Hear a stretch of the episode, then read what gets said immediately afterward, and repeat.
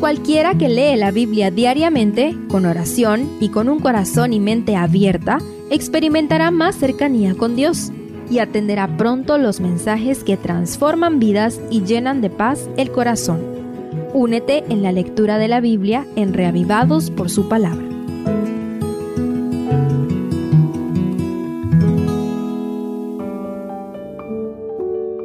Nehemías 8 entonces se juntó todo el pueblo como un solo hombre en la plaza que está delante de la puerta de las aguas. Inicia diciendo el versículo 1. Parece que desde que Esdras convocó al pueblo para celebrar la fiesta de los tabernáculos, trece años antes, el pueblo se reunía para recibir instrucción cada año.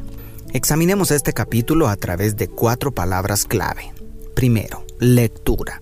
El verso 1 indica que el pueblo pidió al sacerdote y escriba Esdras que leyera la ley que Jehová había dado a Moisés delante de todos.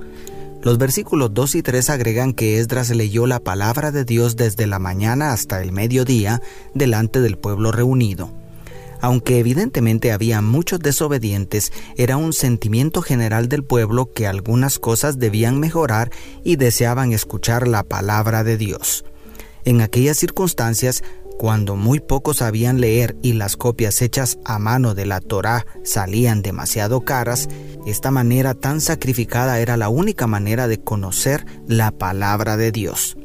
Para nosotros, quienes tenemos libre acceso a la Biblia, ¿por qué no tomar un tiempo cada día para estudiarla? Te felicito por estar aquí escuchándola. Segundo, explicación. La traducción de la última parte del verso 7, según la Biblia de las Américas, dice, explicaban la ley al pueblo mientras el pueblo permanecía en su lugar. El verso 8 ha sido motivo de debates. Te comparto la traducción que hace la nueva versión internacional. Ellos leían con claridad el libro de la ley de Dios y lo interpretaban de modo que se comprendiera su lectura. Pareciera que Esdras leía y los sacerdotes y levitas explicaban el correcto sentido del texto inspirado. Si recordamos que a estas alturas la mayoría del pueblo común había olvidado la lengua hebrea y solo entendían arameo, esto cobra mayor sentido. Cuanto más necesitamos nosotros conocer las escrituras en su lengua original y esforzarnos para trasladarlas a nuestra cultura y lenguaje para que hasta los niños la puedan comprender. Alabado sea Dios por todos los que hacemos esta tarea. Tercero, llanto. Seguidamente, el verso 9 dibuja en nuestras mentes un cuadro conmovedor, pues el versículo termina diciendo, todo el pueblo lloraba oyendo las palabras de la ley. Tal parece que el Espíritu Santo sacudió aquellos corazones y todos fueron compungidos hacia el arrepentimiento. Ese es el poder de la palabra de Dios. Cuando se le da el sentido correcto, produce arrepentimiento. Toda predicación debiera arrastrarnos hacia las lágrimas que vienen sobre un corazón contrito y humillado. Es un grave peligro que en los púlpitos modernos solamente se predican palabras lisonjeras. Solamente se dice lo que la gente quiere oír.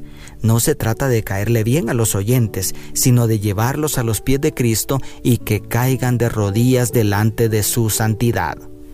Y cuarto, gozo. No obstante, lo dicho anteriormente, la obra de la predicación no debe quedarse solo en lágrimas. El resto del capítulo da cumplimiento a la exhortación de los líderes en el verso 10. Id, comed alimentos grasos Bebed vino dulce y enviad porciones a los que no tienen nada preparado, porque este es día consagrado a nuestro Señor. No os entristezcáis, porque el gozo de Jehová es vuestra fuerza.